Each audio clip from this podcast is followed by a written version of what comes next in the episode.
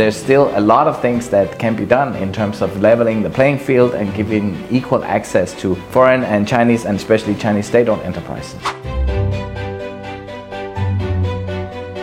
Our ambition as Ferrero remain absolutely unchanged in the short and the longer run in uh, China. We saw an amazing response from our stakeholders, from our fans, not just in Shanghai, but around the world.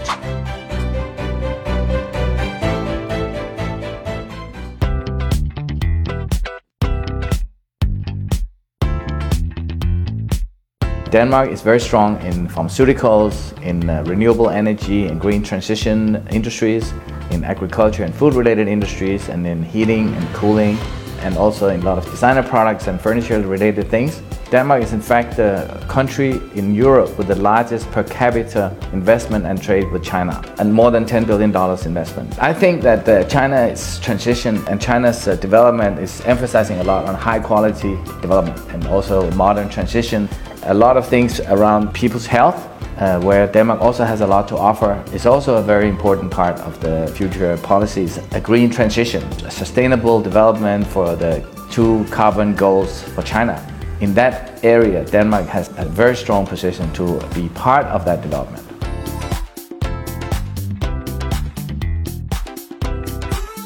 There's a lot of government service and access to uh, human resources, access to information, how do you book the taxes and customs, import, export uh, issues. All those have really developed a lot. In terms of business access or market expansion, there's still a lot of things that can be done in terms of leveling the playing field and giving equal access to foreign and Chinese and especially Chinese state-owned enterprises. The direction is clearly further opening up modernizing China's development, more emphasis on foreign investments and better access for foreign investors. This is the overall direction. The negative list is one part, that is the industries, but the communication and the dialogue between the country's leadership, but also between the businesses abroad and the businesses here is very, very critical in order to establish the trust between the, the parties.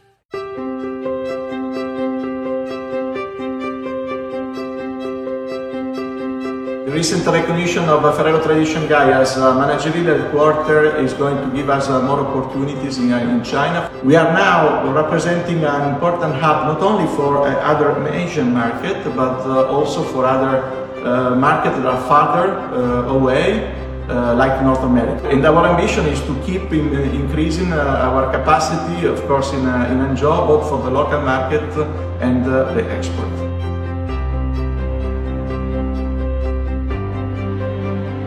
Overall, I would say strategically, China represents uh, a unique opportunity for Ferrero. Uh, this is the second largest uh, sweet packaged food arena uh, worldwide with a value of more than 40 billion uh, euros.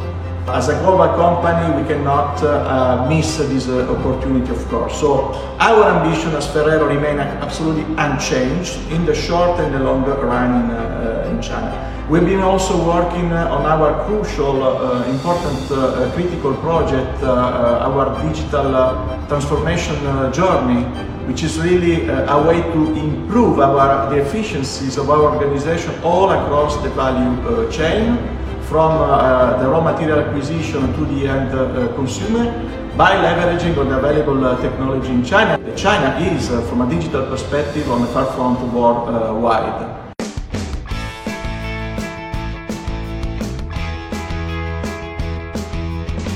We saw an amazing response from our stakeholders, from our fans, not just in Shanghai, but around the world, uh, as well as the municipal government and the ATP tour that the event would be returning. We've been here organizing international sports events since 1998. The government has been fantastic, but we do need to take it to the next level in this new era of the Rolex Shanghai Masters. I think our challenge will be to make sure that we have enough fans and that the fans, that we do a good job of, of promoting the event and people coming out and to really help us get our attendance up to where it should be. We want, you know, our goal is to have 200,000 people over the 12 days. Shanghai and in China, people are very conscious of their health, of their children's health, And I think exercise plays a big role in well being. In my opinion, especially here in Shanghai, tennis is so much of a lifestyle sport. The Rolex Shanghai Masters is one of the most successful commercially supported event in the world, if not the world's number one. We are happy that our sponsorship have increased by almost 35% in the last three months.